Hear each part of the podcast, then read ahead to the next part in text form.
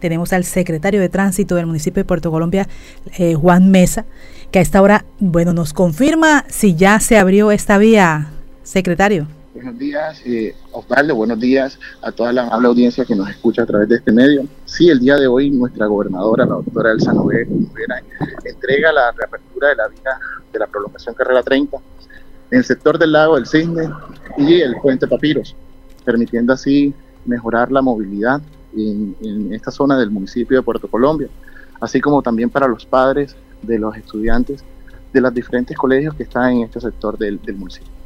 Para recordarle a los oyentes, ¿quiénes pueden transitar por ahí? Me refiero a la movilidad, ¿a qué tipo de vehículos?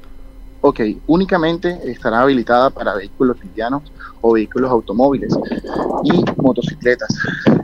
Se estarán realizando acciones correspondientes en conjunto con la Secretaría de Tránsito, el Instituto de Tránsito del Departamento del Atlántico, para ubicar eh, limitantes en altura o, o, arcos que permitan limitar la altura de, la circulación de vehículos para así darle cumplimiento también al de, a los decretos establecidos por, eh, por el municipio y por parte de la gobernación del Atlántico. Entonces, le entendí, vehículos livianos y motos.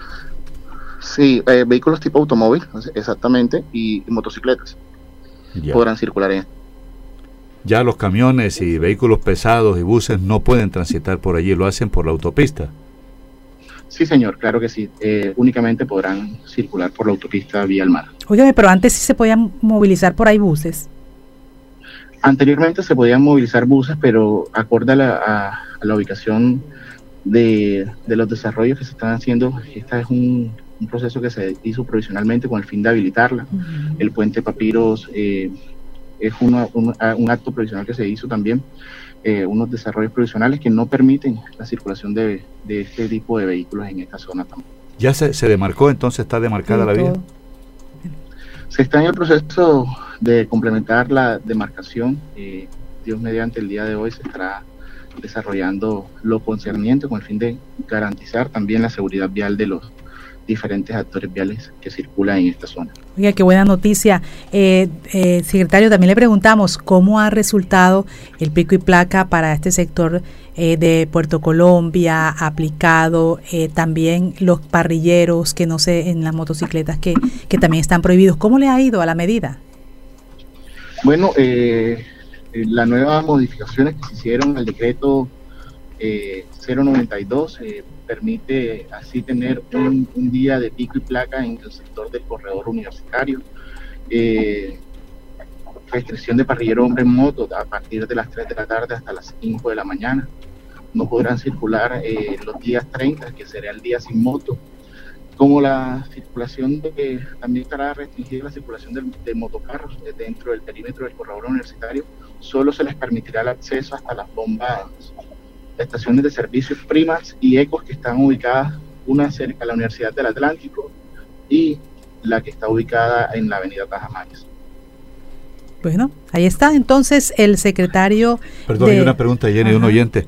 Eh, secretario, eh, habían, eh, habían utilizado una vía para desahogar un poco la congestión en el corredor universitario por los trabajos que realiza la reconstrucción de, la, de la gran vía y era la que comunica a la, a la Gran Vía o a la 51B con el colegio alemán.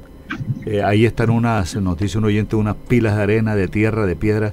Eh, eh, eso se bloqueó para evitar que los, los vehículos tomen esa vía para buscar la, la, autopista al mar. Sí, claro que sí. Este, el PMT, que, de la fase de PMT que se encuentra implementada de, en esta en este momento por la unidad funcional 1 y la unidad funcional 2, eh, no tiene prevista la circulación en, este, en, esa zona específica como es el, la zona del colegio alemán y la conectante hacia el, hacia el sector de, del nuevo centro comercial ubicado en, el municipio de Puerto Colombia. Eh, se tendrá prevista esa nuevamente esa eh, esa habilitación en el momento que se pase a la fase 4 de la unidad funcional, de la unidad funcional 1, en la cual será un, se realizará el cierre de la, de la calzada contraria, en, ubicada en el deprimido, donde estará el deprimido de la Universidad del Norte. Bueno, ahí está el secretario de Tránsito del municipio de Puerto Colombia, Juan Mesa, hablando a los oyentes. Entonces, ya abierta esa vía tan importante, la gente que estaba esperando eh, recorrerlo, que es un poco más fácil. Eh, bueno, secretario, que tenga un buen día. Igualmente para ustedes, gracias.